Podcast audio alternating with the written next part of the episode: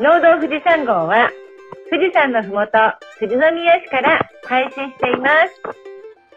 メンバーは、今日の食べたい野菜は、トウモロコシのやっちゃんと、麦ちゃん。僕が、えー今食べたい野菜は、大玉のトマトです。の、麦ちゃんと、いっちゃんはどうですか？私の今日食べた。い野菜は、スナップエンドウのいっちゃんと、あ、えっ、と、じゃあ、大ちゃん。えっ、と、僕が今食べた。いのは、えー、新玉ねぎの大ちゃんと、え佐藤さんどうですかえー、コメロンのピクルスのサトゥと、の5人、おっと、おお送りします。えー、なんか今、コメロン、さて、コメロン、取れてるの？そう、コメロンの時期だもんで、うん。初出荷をするですよ。えー。そうそう。あれ、美味しいよね、漬物にするとさ。うん。あれは美味しいよね。ねえ。うんなんか農家なら、ならではって感じだよね。あんまり出回ってないもんね。結構ね、うん。じまたローカル情報の時に、もちづき商店とかものすごい量並んでるよ。えー。もちろん商店といえば、あの、富士宮で、フルーツサンドあのね。フルーツサンドを流行らせたという伝説の八百屋。そう。へえー。そうなんだ。結構売るとこは売るね、コメロンね。うーん。え、大ちゃんが新玉ねぎ、はい。それも取れてるんですか？えっ、とね、うん。今日ちょっと試しに撮ってみたら、ちょっといい感じだったんで、えー。そろそろお店にも並べたいなっていうところですね。えー、え、大きさってどのぐらい？大きさ？大きさ、うん。うん、結構大きい？大きいソフトボールぐらい？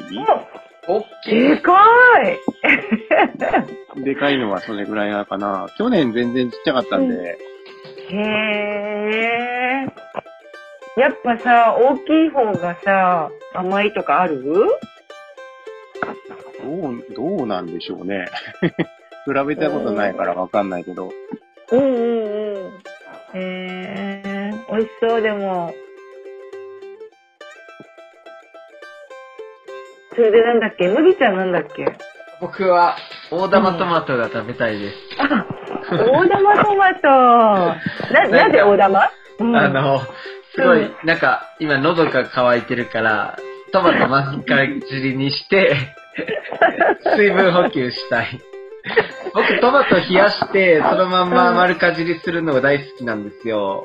へえ。そう、プチトマトとかだと、ちょっと物足りないから、大玉をぐわってこう、あは水。分多そうだもんね。うん大好き。口うんベトベトにしながら食べるの大好き。でもトマトさ、生で食べるの日本人だけなんでしょ？え？そうなんですか？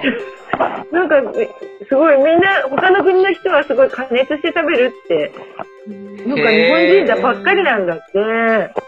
ねなんかそういえば聞いたことがあるなうん。うんなんか品種も違うんでしょうね。うん。そうそう、そう思う、そう思う。うんね。日本のトマト美味しいもんうん。ね。美味しい。うん。トマト最高。トマト最高。そして、いっちゃんが、スナップエンド？ナップエンドウ。そう、なんか、うちの母が酒で作ってて、それ取ってきたのを、入れてマヨネーズで食べたら甘くて美味しくて、美味しいよこんなにね甘いのかっていうぐらい甘くて、なんうか、ん。そう幸せな気分に。いっちゃんとこって今取れてるスナップ。うん、スナップエンドウだよね。あれ、スナップエンドウだと思う。あの緑の豆。うん。もう、下界の方は終わっちゃいましたね。そうだね。本知ってるね。もう硬いですね、下の方はもう。うんそうそうそう。そう、大ちゃんの新玉ねぎも、なんかうん、すごい、やっぱりちょっとあの、下界とは次が違うなと。終わってるのね天空はやっぱり。確かに。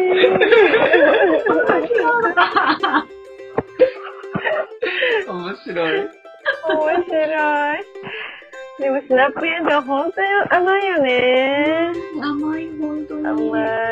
なんか砂糖入ってるとかなって思っちゃうくらい？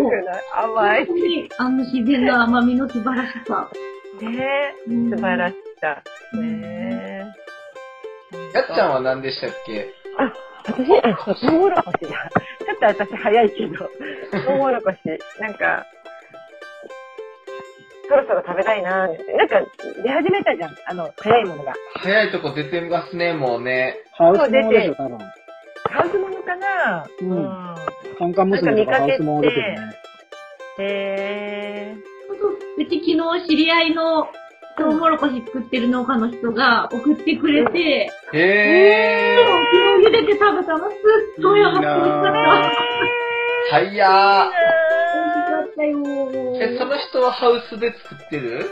え、わかんない。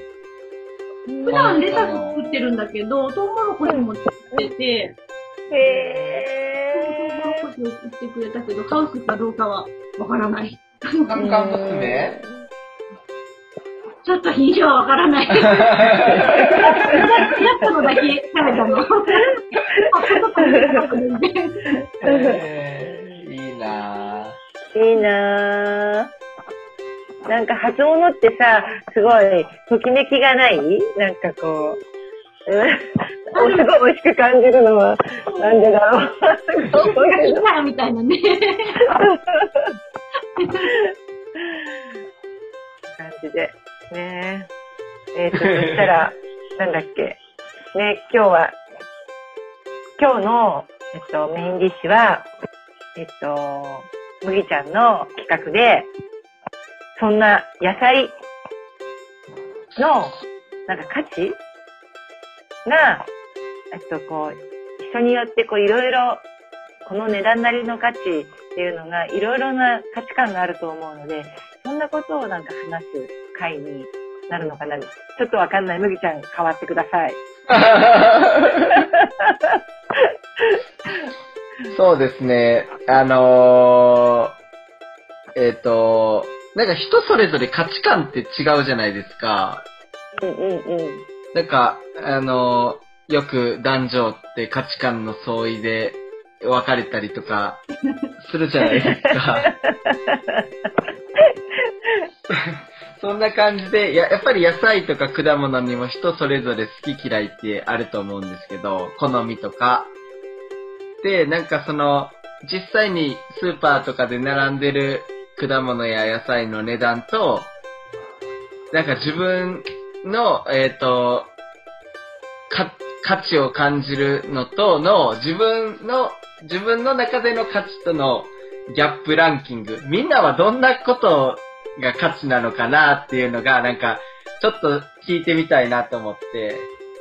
例えばなんか、キャベツ100円で売ってるけど、いや、私にとってはあれキャベツ500円でも絶対買うっていうのとかあるかもしんないし、なんかそういう、なんか自分にとっての、この野菜はもう、多分いくら出しても買うな、みたいなのとか、なんか聞いてみたいなって、みんなどんな風に、こう、食べ物のことを思ってるのかな、どんな風なことに価値を重きを置いてるのかなっていうのをなんかちょっと、ふと気になったんで、なんかそんなのをみんなから聞いてみたいなと思ったんで、そんな会、そんな雑談会をしたいなと思ってます。イェーイ。それではじゃあ、皆さんでメインディッシュへ、富士山、富士山、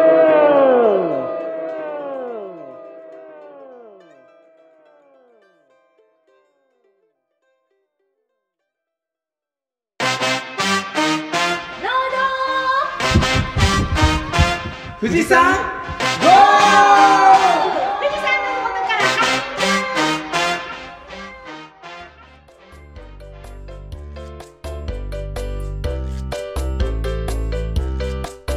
野菜の価値と価格が乖離しているランキング。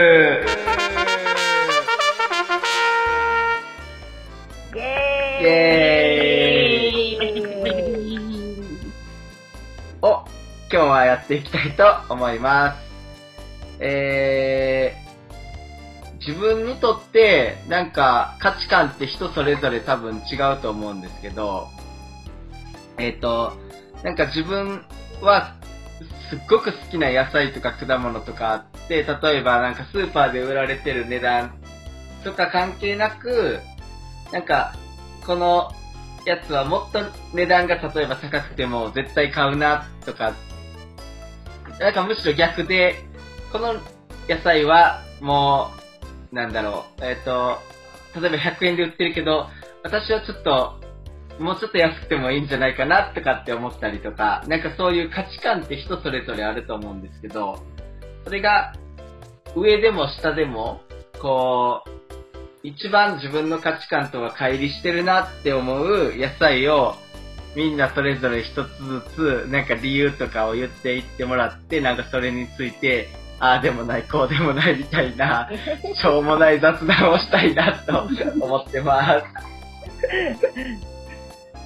で、今日のお昼ぐらいに一応メンバーには、えっと、こんなことをしたいよっていうのを話したんで、えー皆さんそれぞれえっ、と、第一指名選手は決まってますか？はーい。大丈夫です待ってまーす。じゃあ、えっ、と、トップバッター行きたい人、はいはいはいはいはい。おやっちゃん。じゃあ、やっちゃんお願いします。あ、えっと、どっち？あの、どっちでもいい？どっちでもいいですよ。え、どっちでもいい？えっと、じゃあ私が、えっと、ちょっと、これは高いんじゃないかなって思う野菜は、お、えっと、ハーブです。あなんか、バジルとかって、すごい、あの、もう雑草のように入るのに、なんか、結構スーパーで見ると、あすごいいい値段で、300円とかで、うんちょっと売ってたりとかして、すごくなんか、あ、なんかいい、いい値段で売ってるな、みたいな感じで、ちょっと思ったりするから、なるほど。うん、あれ？なんか音が、おかしいあれ？音が、なんかガシャガシャ聞こえて大丈夫かな？なんでだろうガシャガシャ言ってる。私かな？あ、大丈夫になりました。大丈夫うん。大丈夫になった。ははい。そう、なんかハーブってすごい雑雑草みたいな感じで、で、今庭がハーブ畑だから、もう本当に嫌になるぐらい雑生えてくるの。うーん。そうだだからなんかそれ、私もなんか売りたいなとかちょっと思って。でも多分、ハーブ農家さんにしてみたらすごい一生懸命こう、なんだろう、育ててるのかな。すごいなんか今反感を買ってるかもしれない。でも確かにあの、僕もバジルが好きで、バジル大好きなんですよ。で、自分であの、ジェノベーゼパスタ、ジェノベーゼソースを作って、パスタを作ろうと思ったら、うんあの、とてもスーパーでバジルを買ってパスタを作ろうと思うと、すっごい高くなっちゃう。うんあのスーパーで売ってるバジルの量なんて全然足りないから、1、2枚作るだけでも。だから、ジェノベーゼパスタを自分から作ろうと思うと、やっぱり、こう、自分で栽培しないと、うん、なかなかちょっと、いいお値段になってしまいますようね。ん。なる。なるほど、ハーブか、うん。確かに、需要と供給のバランスですかね、うん、やっぱり。かな。うん。買ってく人は限られてるし、やっぱり少ないから、どうしても、そうなると、うこう、ん。ん。うん、出回る量が少なくなるから、うん。出回る量が少なくなると、やっぱり高くなっちゃうのかなかなぁ。確かに。特にハーブの中でもどういうのを使うんですか？やっちゃんは。なんか、えっと、私が、はあの、か育ててないので、あの、チャービルとか、あと、なんだろう、タイムとか、はい。そういうの欲しくてか、あの、見、見に行くときあるんですけど、やっぱ結構いい値段するんですよね。へなんかみ3枝ぐらい入ってて、200円とか、まあまあいい値段だな、みたいに感じます。ー。なるほど。そうですね。やっぱりハーブを料理で使う人って、ちょっと余裕がある人ですもんね。今、やっちゃんの話を聞いてたら なんかちょっとそう思いました。あの、あこう僕みたいなその日暮らしの人間にはちょっととてもハーブを使った野菜料理なんて食べれないなって思って。ー そそれってやっぱえ値段が高いから？いや、なんていうかなんか、うん。えっと、カロリーに直すと低そうっていうあか、本当にそうよね。なんか食べた感じが満腹感がなんかうん。得られないっていうよりは、こ満腹感よりも幸福感そのハーブでうんフレーバーを楽しんだりとか。あの、確かに。シカヘデケロの A ちゃんが送ってくれたあのハーブソルト、うんサトゥが買ってくれたやつとかなんてすごいこう、香りも良くて美味しかったじゃないですか。うん。美味しかった。ああいうのってすごいいいいいじゃないですかね。うん、うん、うん。サトゥはあのハーブソルト使ってますか？そう、使っててさ、今、やっちゃんの話聞いててね、あのーやっちゃんは高いって感じるってことだよね。そうだね。でね、なんか、やっちゃんにぜひね、うんあの、うん仕掛けだけどの A ちゃんとミキティがやってる、うん。YouTube チャンネルのね、オベラフリーってのをやってるんだよ、新しく。あ、あ、見てる見てる。見てる？あれを見るとね、うん結構やっぱこだわって作ってる人はうんうんうん高く売ってる？で、ね、や、A ちゃんとかも、ポッドキャストで言ってるけど、あの、シソ科のハーブとかは、うん。バンバンバンバン広がっていくから、うんうん。いいものはすごく香りがすしっかりしてるし、うーん。味もいいけど、ダメなものはたくさん増えるけど、うん。なんか、ハーブってだけで高く売ってる？みたいな、こう、品質？へそこら辺も。格差があるよね。なるほうん。ど。なるほどみたいにか種が勝手に増えて、うんどんどんどんどん増殖していくものだから、そうなんだよね。質が悪くても、ハーブって高く売ってる人もいるかもしれない。わからないけど、はあ。そういう意味でも格差があるかもね。でもね、オベダフリー見ると、いろいろ詳しくなっていいななんて思って。へ確かーに。すごい私も勉強ししてるあれで。最新回ね、タンポポやってるからね。西洋タンポポの、それまだ見てないなえ だ西きゃ。洋タンポポもハーブだ、ハーブじゃねえ、と、ハーブかって、っていうことで、やってるもんで。面面白いですよよ。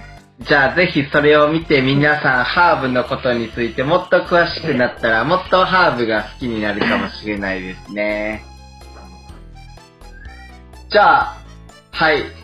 次の方、どうですか？えっ、と、いっちゃはい。じゃあ、私は、えっ、と、これじゃあちょっと安いんじゃないかと思う野菜ん。うんうん。があって、もやし？あもやしなんかあよくスーパーとかで安売りの対象とかなったりするし、いつも安いけど、でももやしってやっぱさ暗いところで作るでしょ、ーなんかそのさ、生産するのの手間とか考えたら、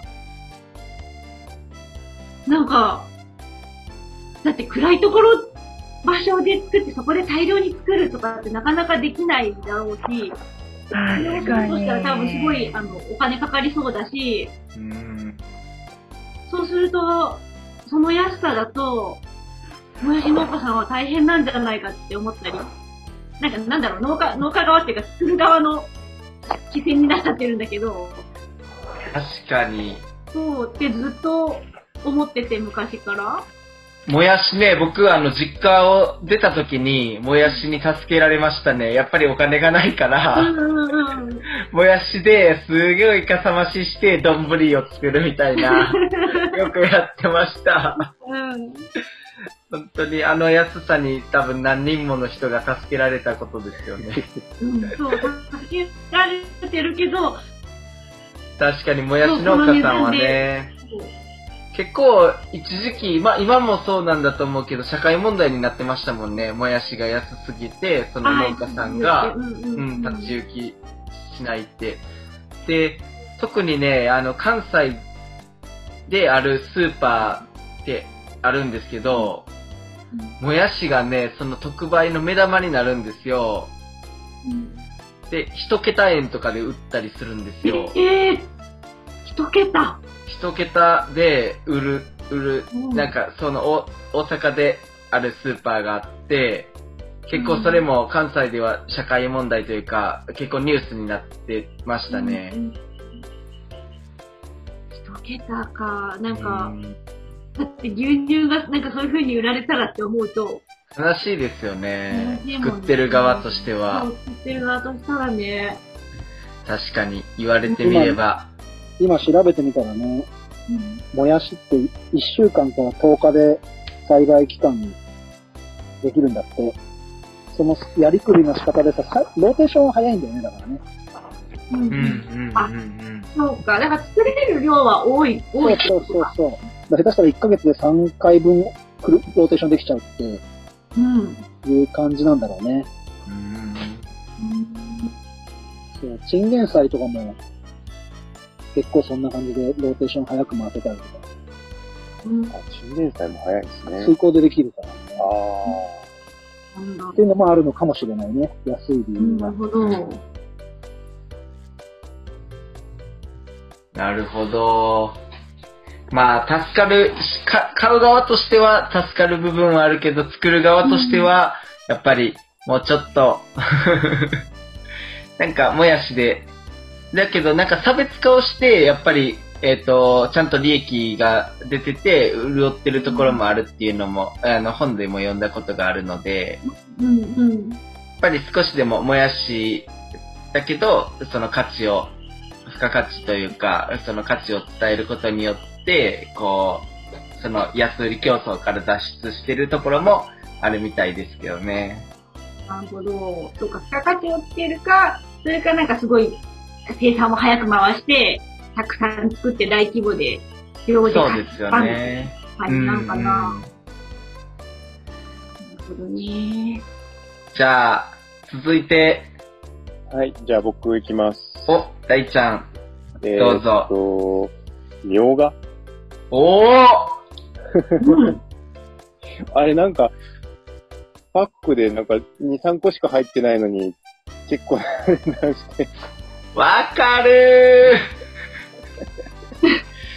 まあ、まあうーん、まあ確かにすごい貴重な感じはするけど、うち育ててて、ーうんニョキニョキ出てくるんだけど、この値段するのかなってうん売りながら思っちゃう。そうですよね。僕もね、実はね、みょうが、すごい、あのー僕の、僕のランキングの中でトップ3に入ってました、みょうがあ。ですか。はい。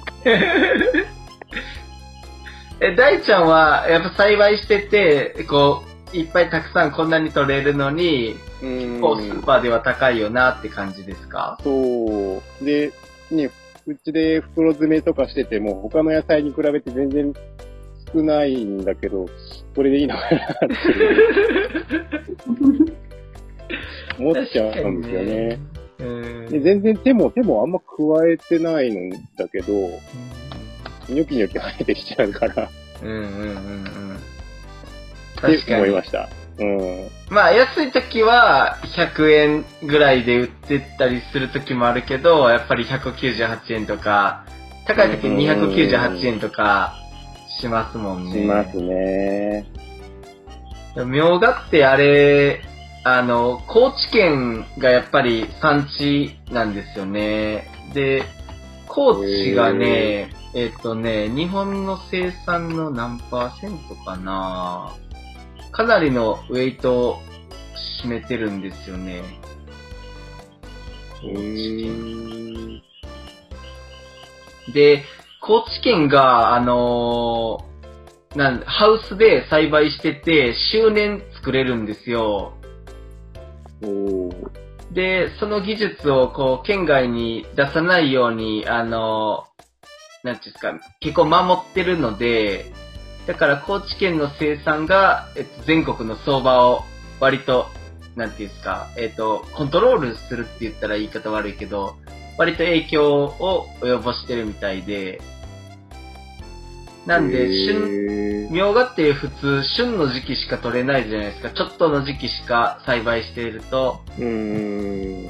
だからその時期はこうドッと出るけど、周年で取ろうと思うとすごい難しくて、で、周年で取ろうと思うとハウスの中で暖房炊いてとかっていう感じで、やっぱりコストがすごいかかるから、結構あの、やっぱりそういう風なところで値段もある程度安価にしてしまうと、やっぱりそれ、その取れない時期に作るのにコストがかかるのになんか安いイメージがつくからだと思うんですけどね、あの相場を維持してるっていうのは。うんうんうんうん。でね、僕もね、みょうが実は大好きで、あの、いつもスーパーに行ったら、みょうが欲しいんですけど、ちょっと、なんですか、買うのをためらっちゃう時が。ちょっと手が出にくいですよね。そうですね、200円台に2ケッパとかになってる時はうーん、さすがにちょっと手が出ないですね。でも、みょうが美味しいんですよね。大ちゃんみょうが好きですか？実はあんまり好きじゃない。あ、そうか。それもあるかな。なるほど。うん。サトゥはみょうが好きですか？大好きだよ。おうん。基本酒飲みだからね。どういうあ料理が好きですか？俺ね、そうめんとか、うんそういうのの、あの、薬味としてうん。食べるね、そのまま。うん。うーん。うん。なんか、熱とか通すよりも、そのまま刻んだのを、うん。ちょっと何かに乗せて、シソとかさ、あのー、薬味で使うじゃん。ねネギとかもそうだけど。うん。うん。そういう感じでみょうがを使うかな。なるほど。うん。いっちゃんはみょうがとか使います？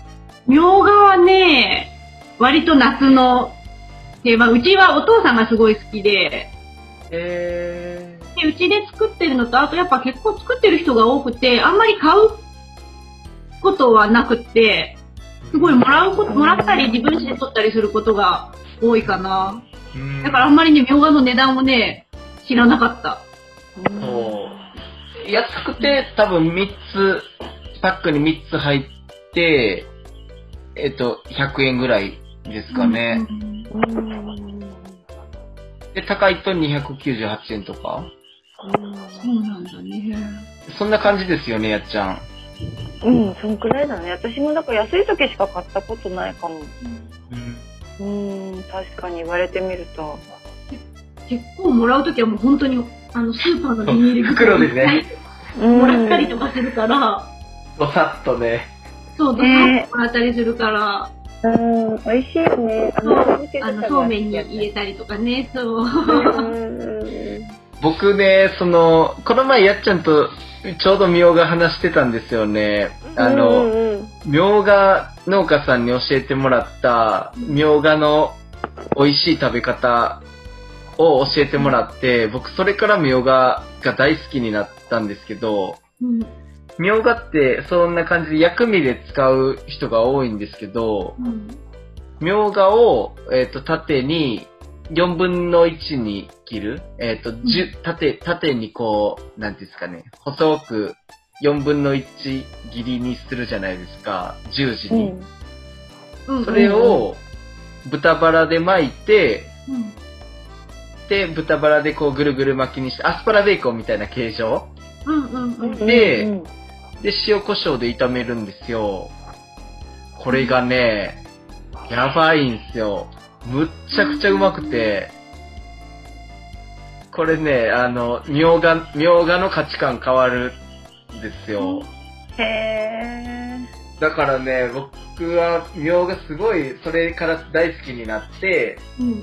だからもうちょっとみょうがが安ければ、なんかそういう美味しい食べ方を知ってれば、みょうが消費も増えるから、なんか出回る量も増えるんじゃないかなと思って、うんうんうん。今は値段もちょっと高く思えるし、あのー薬味ぐらいな感じでしか使う人が少ないから、なんかその料理の一つとしてなんかローテーションに入れば、なんか消費も増えて、値段も安くできるんじゃないかなとかって思ったりしたりしますけど、大ちゃんはあんまりそんな、なんか、あれ、こう、どさっとできるけど、あんまり使わないですか？みょうがは。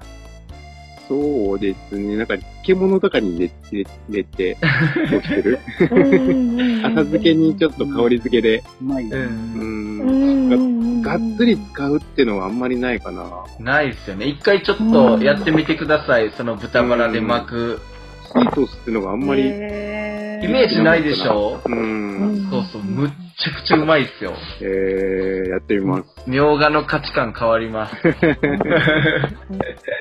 ぜひ、お試しあれ。はーい。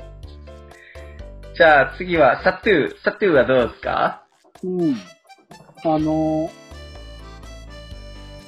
あのー、俺が言いたいのはモロヘイヤなんだけど、ほあの、モロヘイヤを必死にいいのを作ってるか農家さん本当に申し訳ないんですけど、時期になるとものすごいモロヘイヤ積まれるわけ。100円とか200円とかで、袋とかで売ってるんだけど、う。うん。もっと安くていいなと思ってて、モロヘイヤってさ、時期になるとものすごいなるのうん。知ってる？うん。俺、あの、モロヘイヤ畑でやるんだけどさ、もう一定の高さまで行くと、本当に毎日新芽が出てきて、新芽積んで新芽積んでってやってるとさ、すごい取れるんだよ。一つの木から。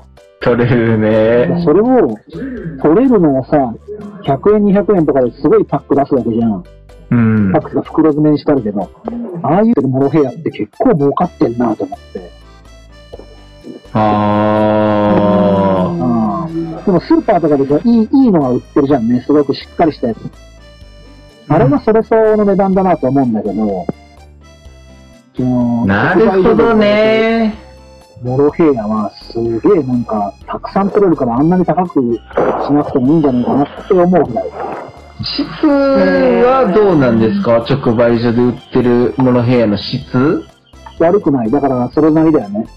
なんか、ちょっと硬くなるじゃないですか。えっと、うん収穫適期を流すと、うんそんな感じのはない。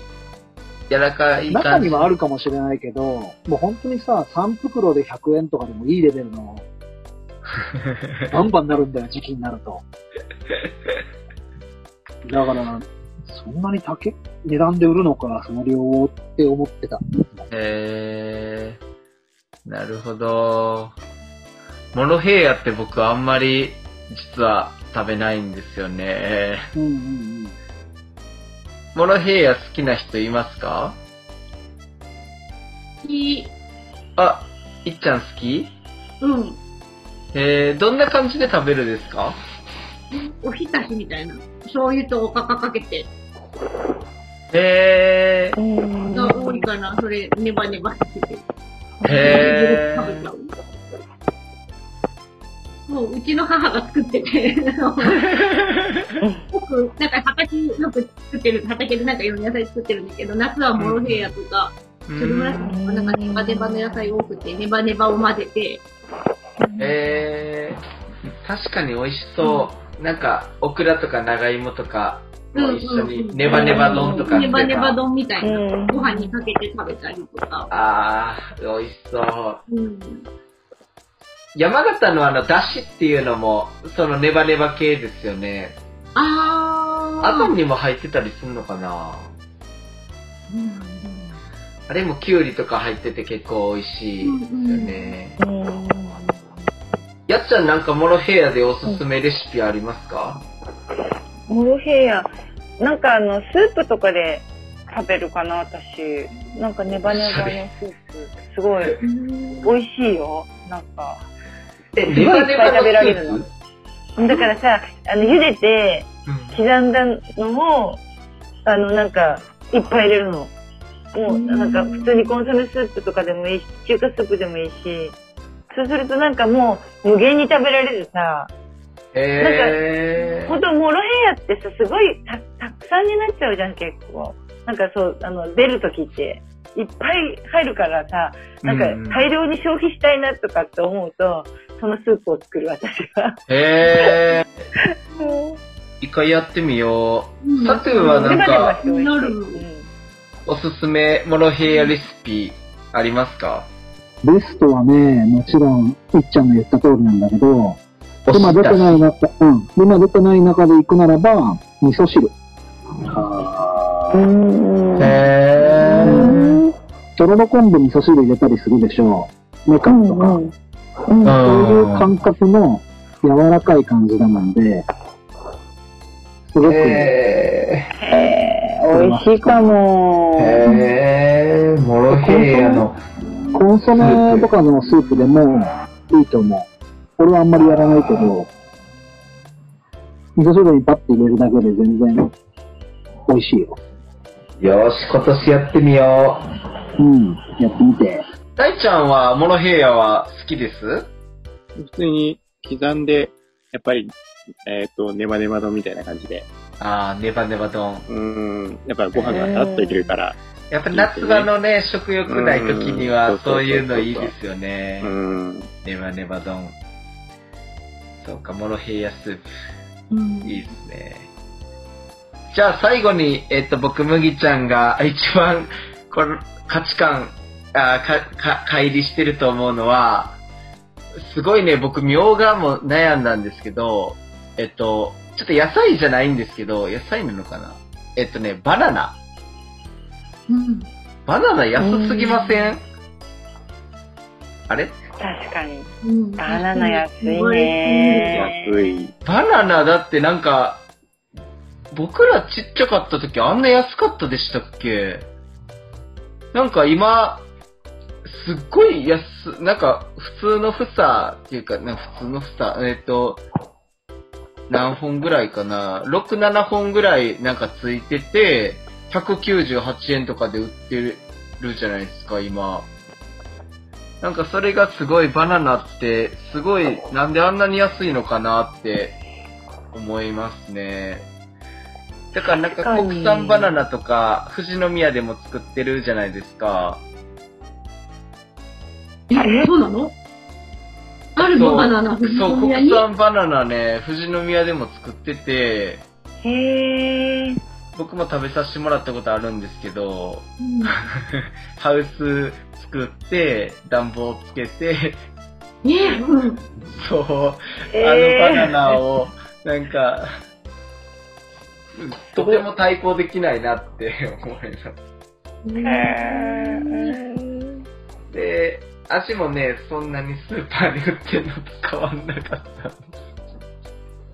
だかバら、ナナは、あの、この間、えっ、と、視察に行かせてもらった西川農園さんでも作ってて、へー、嘘、すごい。うんへー大木フルーツ満載の農園でしたよ。へー。食べました？バナナ。や、バナナは、ま、いただいたことないですけど、冬、冬でしたっけ？冬行ったんですもんね。うんへー。あと、パパイヤとかもあったりして、すごーい。そう、バナナはちょっと安すぎるんじゃないかなと思う。なんか、あの、僕の考えとしてはなんか、その、そのお金に対してのお金の、あ、お、お腹の膨らむ量が、すごいコスパがいいなと思って。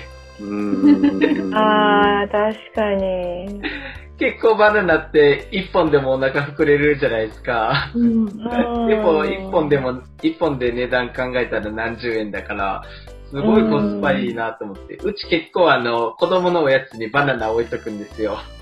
うんうんうんうん。うん。じゃあ、なんか結構バナナ、あの、こう、もいで食べてやってるもんで、結構、あの、子供のやつに助かったりしてるんですけど。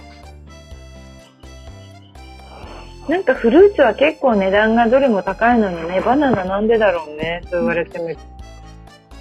じゃあ、こうやって皆さんのが出揃ったところで、うんえみんなの聞いて、自分は意見が変わったっていう人います？これ今みんな LINE は見れます？?LINE? LINE 見れる。一斉の図でみんなで LINE に打ったらどう？あ、今の、今の中から。でそれ麦ちゃんが集計して発表したら。なるほど。あー、ちょっと待ってね。じゃあ、えっと、復習すると、いっちゃんは、もやし。あ、もやし、うん。もやしか、で、えっと、やっちゃんは、ハーブ？ハーブ。うん。で、大ちゃんがみょうが、サトゥーがモロヘイヤ、麦ちゃんがバナナ。バナナ。で、どれかを一斉に打つ。そうですね。もやし、ハーブ、えー、モロヘイヤ。みんなもう送信を押すだけの状態にしといて、今一斉にパパパそパパの通りって思うやつ押せばいいの？うん、自もし自分、自分のやつでもいいですよ。自分の自分のやつでもいい。と、ちょっと違うかったなと思うやつでもいいですよ。あ、なん、あ、なんでもいい。ど、ど、どういうことだ？違うかなって思うやつでいいの？えーっと1位を打てばいい。そうそう、みんなの意見を聞いて、あ、やっぱり自分のがやっぱり一番違うな、違う、乖離してるなって思ったらそれでいいし、うん。でも、あ、でも自分のやつよりも、あ、こっちの方が確かに離れてる感じがするって思ったら、そっちでもいいし、オッケー、オな。るほど。それで、農道富士山号第1回価値観がずれてるランキング1位を決めたいと思います。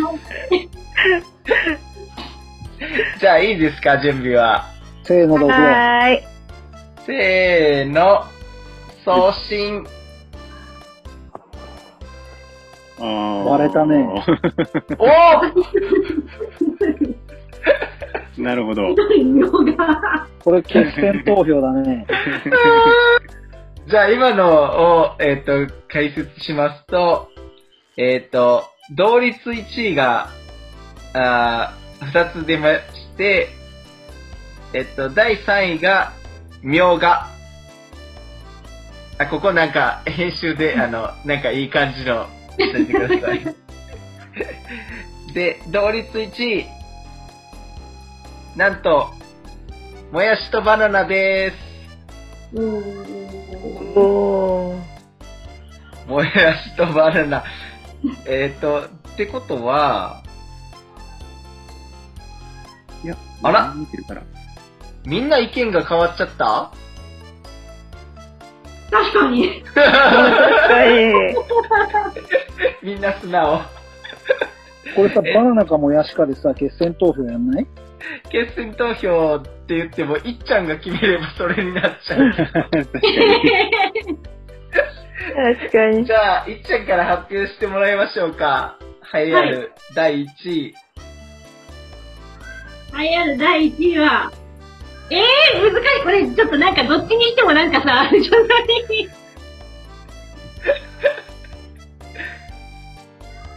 うーん、1位は、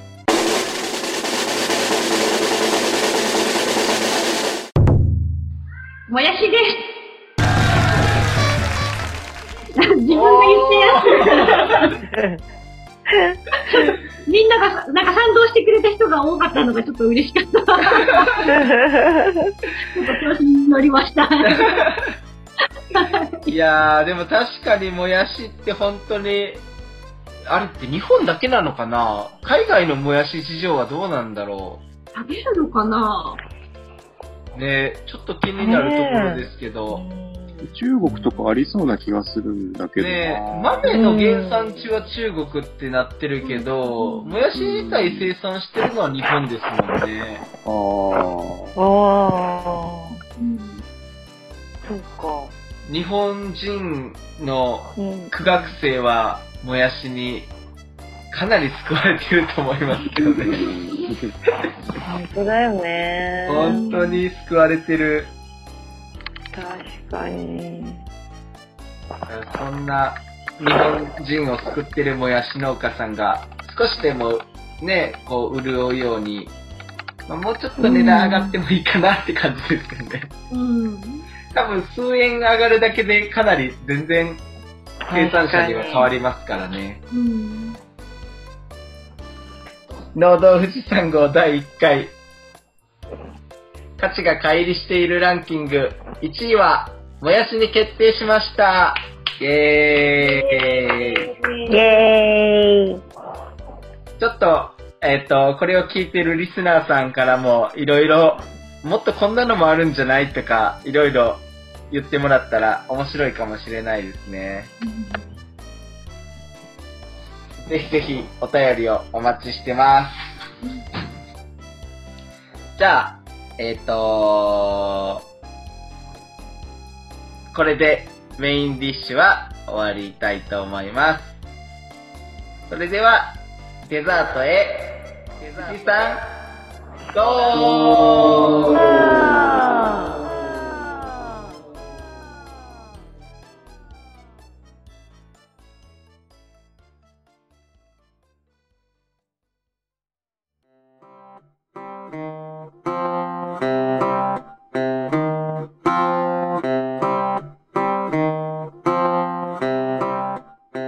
ザートはサトゥーと大ちゃんの。2人でお送りします。はい実はこれ2本目でございます。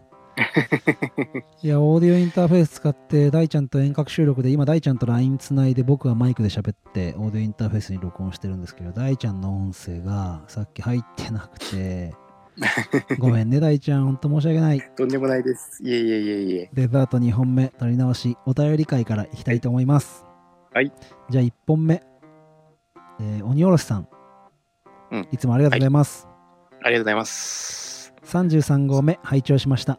梅雨の時期は野菜にもストレスが多いんですね。クイズ一緒に考えるのが楽しかったです。またまた勉強になりました。ハッシュタグ農道富士山号ハッシュタグ農道あ農場でもポッドキャストでいただきました。ありがとうございます。ありがとうございます。鬼おろしさんはあのお弁当の蓋っていうねポッドキャスト番組をやっていて、最近もあの「もちとともの理不尽なダイス」っていう別のポッドキャストが番組にゲストで出たりとかしてねすごくポッドキャスト界で頑張ってらっしゃる方ですまたぜひ聞いてくださいはいじゃあもう一個常連はいの大ちゃん、常連の、もう一人常連、うん常連様。はい。えっ、と、高飛さんから、えっ、と、いただいてます。はい。えっ、と、ハッシュタグ、農道富士山号。えー牛の血液でその場で大体の、えー健康状態が10秒くらいでわかるって人の献血の検査と同じくらいですね。日本の梅雨時期は農産物に良くない影響を与えるものだったんだ。多少かびるくらいだと思っていました。というメッセージいただいてます。ありがとうございますありがとうございます。まあそうだよねあの生産者やってないと、こう多少かびるぐらいかなってねうんうんうん。思うよね。そうだね。やっぱ湿気がなんか病気のうん本当に元になってますもんね。そう、自分の知ってる中でも、あの、アトピーの子とか、やっぱあうんうんうんうんの、カビが空気中に増えてくると、すごく痒くなるっていう敏感な子なんかいたりして、ああ。やっぱ梅雨時期なんかね、空間にカビが増えるっていうのは、感じる人は感じるかもしれないけど、消費者でね、うんなかなかそこまで感じ取る人っていないけど、生産者はね、感じるとこがありますよね。ですね。うん。大ちゃんとこハウスだもんね、基本ね。そう、路地はそんなにやってないんですね。うんうんうんうん。ハウスだったらそんなに梅雨時期って影響ないかな。うんあんまり、うん、関係は、うん、そんなにないですね。そう、俺もイチゴやってる分にはそんなにね、影響なくて、この時期はもう刈り取っちゃってイチゴないから、うん。逆に雨降ってる方がハウス内涼しくていいなとか、逆にブドウの方は、この実がでかくなる時期に水がなくて、うん。雨降ってるでラッキーって思うとこもあったりしてね。うんうんうんうん。作ってる作物によって農家さんそれぞれ感じ方は違うかなって、そうですね。うん、思いますね。はい。さあ、じゃあもう一個、常連の、またもや、鬼おろしさんパート2ということで、もうほんとこの二人のおかげで農道富士山号のパーソナリティは癒されてるというか、応援されてますねて。この二人のさ、ハッシュタグがなかったらさ、こうやってメッセージ読む機会すらなかった、ラジオらしいことすらできなかったって感じだから、はい。ありがたいですよ。ありがたいありがたや、ありがたや。では、読ませていただきます。や。はい。35号目拝聴しました。イオン交換膜。知らなかった。今回も塩の製法から森塩の由来まで勉強になりました。食べ比べするのも面白そうですね。ハッシュタグの道富士山をハッシュタグポッドキャストでメッセージいただきました。ありがとうございます。ありがとうございます。大ちゃん、塩はどうよ？塩。塩。塩。料理するじゃん、大ちゃん。ま、まあ一応しますうね。ん。英知の村キッチン担当でしょ？うん。どうですか？はい。ぱ、本当に塩ね、入れる、ちょっと入れるだけで全然味も変わってきますし、うん、あのやっぱり甘みを感じやすくなるうん。うん。っていうところもそうですけど、うん。あと僕がちょっと塩使ってて、うん、不思議だなっていうものは、うん。不思議だなっていうか、活用するのは、うんえっ、と、メレンゲを立てるときに。そう、卵白に一つまみくらい最初に塩入れとくと、うん。あのー泡立ち、泡立ちが良くなるんだっけかな。えっ、とね、泡が安定するうん。んですよね。やっぱ電解質だからかな。そう、ちょっとアルカリ性になって安定するみたいですね。いや、鬼おろしさんもね、結構、ポッドキャストの中で、あの、キッチンから配信したりとかね、うんうん高野豆腐について熱く語ってたりなんかもするもんで、はい。きっと料理のアンテナが高かったんじゃないかな、なんて。うんうんううんん。すごくありがたいメッセージをいただきました。はい。じゃあ、もう一丁。はい。大ちゃんの方から。そうですね。はい。うんえっ、と、これは、えっ、と、のど富士山号当てではないんですけれども、えっ、と、農家の種のコッティさんが、出た。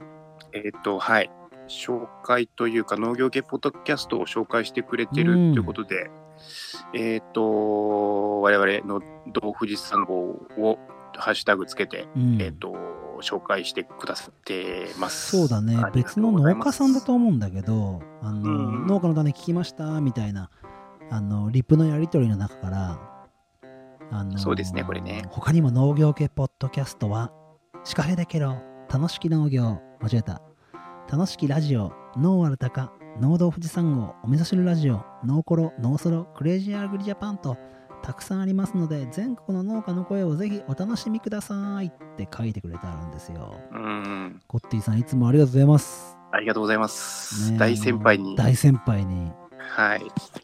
ねえ、YouTube もすごいあの登録数がある。農家の種すごいですよね。はい。うんそこに紹介していただけただけありがたいです。はい。このね、そうそうたる番組名うに、ん、農道富士山号が並んでるという、そうよ。ありがたいよ、本当に。ありがたいですうん、幸せな限りでございます。はい。このご恩は、ブラッドオレンジを、なんつって。そんな感じです。はい。じゃあお便りはここまでですね。はい。そうだ、今日ね、オーディオインターフェース使って初のエンディングを遠隔収録、うんちょっと収録日とね、配信日が離れちゃってたもんで、お便りを待って、別でエンディング撮りましょう、まあ、デザート撮りましょうなんて話してる中で、うんうん。大ちゃんと撮ってたんだけどね。ちょっと一回目。ねえ、目が、目がしょぼしょぼしてきたよ、僕は。もうね、申し訳ない。まあ、トライアンドエラー。はい。頑張りましょはい。そうだね。遠隔収録していく中で、またミスもあるう。けど、うんうん繰り返し繰り返し。まあまあ、ゲストのね、時に失敗しなくてよかったと考えれば。そうだね。で、次回がだもんで、これをお大ちゃんとリハーサルしてるんだけど、次回が、あの、エブリデイリーモンモを、えーっ、と、いっちゃんとみーちゃんのとこに僕と大ちゃんが行って、いっちゃんとみーちゃんの音声をこのマイクでお届けする形で、あとのメンバーを LINE のグループ通話で参加するっていう形で、今日を実験台にしてやってみようと思います。それが実は配信日の21日、日曜日の夜収録しますので、もしはいエブリデイリーモーモで聞きたいことがあったら、今すぐ Twitter の方で つぶやいてくれれば いいかなと思います。で、はいもっとお願いしたいことがね、22日の月曜日の収録なんですよね。はい。大ちゃん、どこの方と収録するんでしたっけ？白糸の滝養魚場の、正解はい。養魚場で、えー、まあ、ニジマスなんですけど、富士宮市が日本一の生産量なんですよね。そうなんですよね。そう、それをね、あのー知らない方も多いと思うもんで、ん僕らとしては富士山のふもとから発信してるポッドキャスト番組としては必ず通りたいと思ってたんですよ。うんうん。だけど、ちょっと延期してたんですよね。そうですね。結局2ヶ月ぐらい待ってもらっちゃったのかな。そうだね。やっと再始動って形で、はいえーお店の方に、あのーアクリル板があるもん、アクリル板だっけ？アクリル板か。透明な板があるもんで、白玉の滝の方に。なので、それで僕らと、あのーゲストを、境を作って、マイクで距離を取りながら換気もしながら、感染拡大のケアをした上で、22日19時より、白糸の滝養魚場の収録を行いたいと思います。で、コッティさんもさっきツイート見たら、サーモン大好きだから楽しみですなんて言ってくれてるんですよ。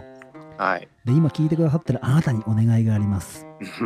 はい僕のツイッターの方でアンケートをお願いをしております。このポッドキャストの詳細の方にも載せておきますけども、ツイッターでちょっとアンケート機能を使って今35人ぐらい答えてくれてるのかな？ですねう。ん、アンケートをお願いをして、その内容を踏まえて収録を行いたいと思うんで、ぜひアンケートに参加してくれたら、もう、まあ、50人ぐらい参加してくれたら嬉しいななんて、今自分では思ってます。ねぜひこの収録を聞いたら。そこで、あの、詳細欄ボタンから飛んでいただいて、うんツイッターのアンケート答えていただけると、ワン,、はいワンポチで済みますので、ぜひそうですね。固定ツイートなんで、一番最最初のところに。そうついてますよね。よろしくお願いします。じゃあ、定型文というか、農道富士山号の宣伝を言わせていただきます。農道富士山号では、皆さんからのお便りをお待ちしております。ツイッターでは、ハッシュタグ、農道富士山号でつぶやいてください。農道は農業の農に道。223で富士山と言います。号はバスの1号車2号車の号でつぶやいてください。Gmail アドレスも用意しています。noudou223go.gmail.com です。それから、えっ、と、皆さんがお使いの LINE の方で、トークだけじゃなくて、オープンチャットっていうボタンが実はあるんですよ。そのオープンチャットでも、偽名、匿名で、名前、アカウント名を作って、入り直して、えーチャットができますので、そちらオープンチャット用意して、今回の白糸の滝養魚場の収録についても、えー配信をしたりしていますので、ぜひそちらも入ってきてくださると、皆さんとつながるきっかけになるかなっていうふうに思っております。あと、Facebook の方も大ちゃん用意してるんですよね。はい。そう、Facebook ページあるんですけれども、うん。えっ、と、なんと今、えーフォロー数が99人という99。数字なんですが、うん。えー記念すべき100名誰か踏んでいただけると、そうですね。嬉しいですね嬉しいね。もう100名を踏むとかさ、切り板を踏むとか死後。これ死後。もう年がバレますね。そう。そんなに年取ってないですけどね。まだまだまだ大丈夫ですよ。まだまだ。うん寿命の半分ぐらいでございます。まあ、とりあえずね、その、はい。なんかこんなにね、Facebook の方入ってきてくださると思ってなくて、うんうんうん。うん。いろんな収録の様子とか、白糸の滝養魚場もそうだけど、あの皆さんの情報を掲載する場がやっぱ Facebook が一番いいもんで、Facebook も作ってるので、ぜひはい。聞いてくださってるあなたと、えー僕らのゲストをがつながる場として Facebook 使ってくれたらなと思うので、うんうん。ぜひ100人目、そして次ははい150人目指していこうと思いますので、うんうん入ってきてくださるといいかなっていうふうに思います。はい。じゃあこれぐらいでいいですか、大ちゃん？はい。えーっと、大丈夫かな？うん、OK ですね。うん。はい。えーっと、僕から一個宣伝いいですか？いや、もう眠いんでやめてください。一個だけ。これ2回一個だけ二回目なんですよ、僕聞くの。一個だけ。これもう、大ちゃんの告知聞きたいんですけど、ね、もう10時半回ってんすよ。嘘です。大ちゃんお願いします。はい。えーえーっと、今日収録してる、えーっと、20、今日は19日？うん、19。?19 日から、うん。え違う、違う、20日、今20日日だ、今日？20日だ。ごめん、ごめん。ごめんはい。えー、嘘言っちゃった20。日から、えーっと、元っ腹さんとおコラボさせていただいた。えーっと、ジビエホットドッグが今日から販売してます。イエーイ。イエーイ農道富士山号つながりで、うん。えーっと、やらせてもらいました。はい。はい。えーっと、ね、朝霧の鹿肉を使ったソーセージと、超うまいえーっとよ。、はい、うまい。鹿肉の臭みが全然なく、そう。肉肉しい感じが味わえる。で、パンは誰作ってんの？パンは、あの、うちの村長が毎朝手でこねているパンを、おレタス誰作ってんの？レタスもうちで作ってるおレタスを使ったホすットドッグを、はい、うん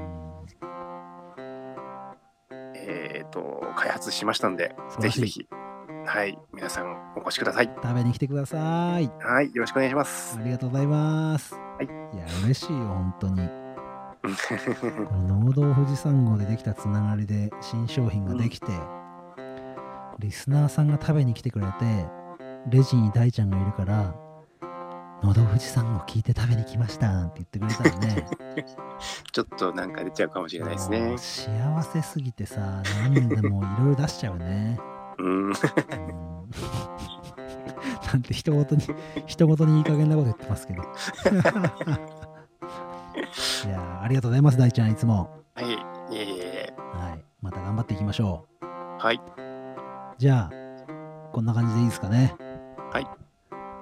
じゃあ、次の配信がエブリデイリーモーモー。いっちゃんとみーちゃんが酪農について発信していくコーナーと。